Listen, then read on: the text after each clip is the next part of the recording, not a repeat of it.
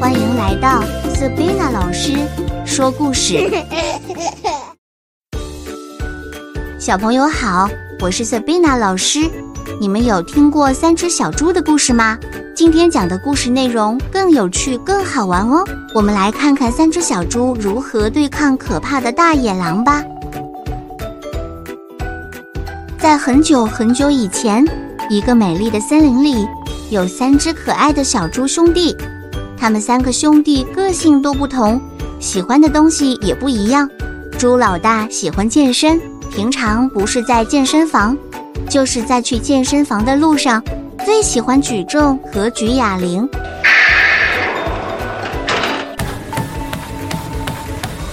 我最喜欢举哑铃了，一、二、一、二，嘿，咻，嘿，咻，看看我的手臂，比大树还要粗壮。我胸部的肌肉像钢铁一般的坚硬。猪老大说道，他展示着他的手臂和厚实胸膛，一脸骄傲的样子。接着我们来看看猪兄弟中的老二，长得瘦瘦高高的，戴着黑框眼镜，性格有点孤僻，不太喜欢跟人往来，平常喜欢研究新奇的事物，最喜欢自己动手做一些好玩的东西。例如有一天，他突发奇想，做了一个羊驼造型的烤肠机器，除了可以骑上到处叫卖。还可以喷水给客人洗手，有趣极了。最后，猪兄弟的老三，他的身高小小矮矮的，长得没有老大身材魁梧，脑袋也没有老二聪明，但是他很喜欢交朋友，人缘非常好。凡是森林里的动物，河马先生、大象姐姐、刺猬太太等等，都是他的好朋友。三只小猪和其他小动物在森林里快快乐乐的玩耍，每天开开心心。有一天，森林里来了一只可怕的大野狼，它有着尖锐的牙齿以及锋利的爪子，每天欺负小动物为乐。它总是说：“我是大野狼，无敌的大野狼。”我的梦想就是吃掉三只小猪，光想想就觉得很好吃。于是，三只小猪决定各自去盖一间房子，保护自己不受大野狼的伤害。猪老大开始用他的力气搬运和堆砌砖块，努力地建造起一座砖头房子。不久后，一座坚固的房子出现在森林里。有着红色的砖墙和黑色的屋顶，大门是用厚实的木头所制作而成。猪老大满意的看住自己的杰作，说：“我的房子坚固又耐用，风吹雨打都不怕，更不怕大野狼的破坏。”大野狼先来到了老大的家，他对住砖头房子猛烈的吹气，房子丝毫不动。他在拿爪子一直抓墙壁，但仍然对于猪老大的房子造成破坏。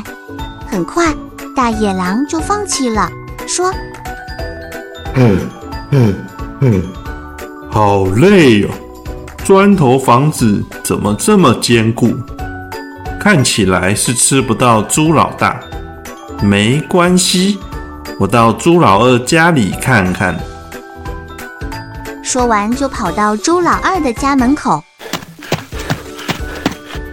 猪老二用他所学科技的知识，盖了一间智慧型住宅，安装了监视器及安保系统，还有装太阳能板，在屋顶自动供应电源。朱老二很有自信心地说：“我的住宅可是集合了现在最新的科技技术，一定能够把大野狼赶跑。”过不久。大野狼就到了朱老二家门口，朱老二透由监视器看到后，马上启动了安全系统，发出了警报。他所做的警卫机器人从地上升起，开始发射镭射光束及喷射水柱。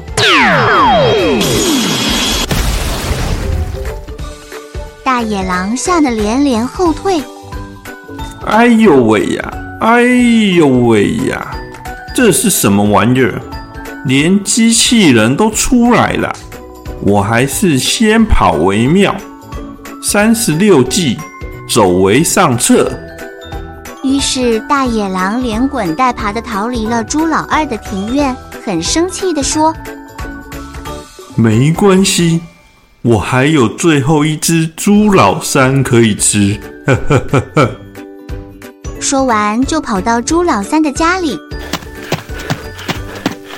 看到朱老三的房子门口没有关，里面黑漆漆的。大野狼说：“太好了。”终于让我逮到机会，今天看来有烤乳猪可以吃啦！哈哈哈哈说完，急急忙忙地冲进房子里，突然被什么长长的东西卷起到半空中，再摔到地板。原来是朱老三的好朋友都来帮忙，是大象姐姐的鼻子把大野狼卷起来摔到地上，大野狼一看不对劲。拔腿往外跑，被河马先生一屁股坐下去，动弹不得。哎呦，什么东西压着我？好重哦，我没有办法动了。猪老三向大野狼说：“大野狼，你以后还敢不敢再欺负森林里的小动物？敢不敢找我们三兄弟的麻烦？”大野狼痛苦地说：“嗯嗯嗯。”我再也不敢了，求求你们饶了我！我以后会跟大家和睦相处，做一个有爱的好邻居。朱老三看他这么诚恳的悔过，就请河马先生放了他。于是森林里又恢复了以前快乐、平静的日子，所有小动物都能开开心心的聚在一起唱歌跳舞。故事讲完了，是不是很有趣呀？这个故事告诉我们，当我们遇到困难或危险的事情时，可以有很多种方式来解决问题。只要善用自己的优点，找出自己强大的地方，例如故事中猪老大的力气、猪老二的头脑与科技知识，或猪老三良好的人际关系，都是解决问题的手段。小朋友。记得下次再来听 Sabina 老师说故事哦，拜拜。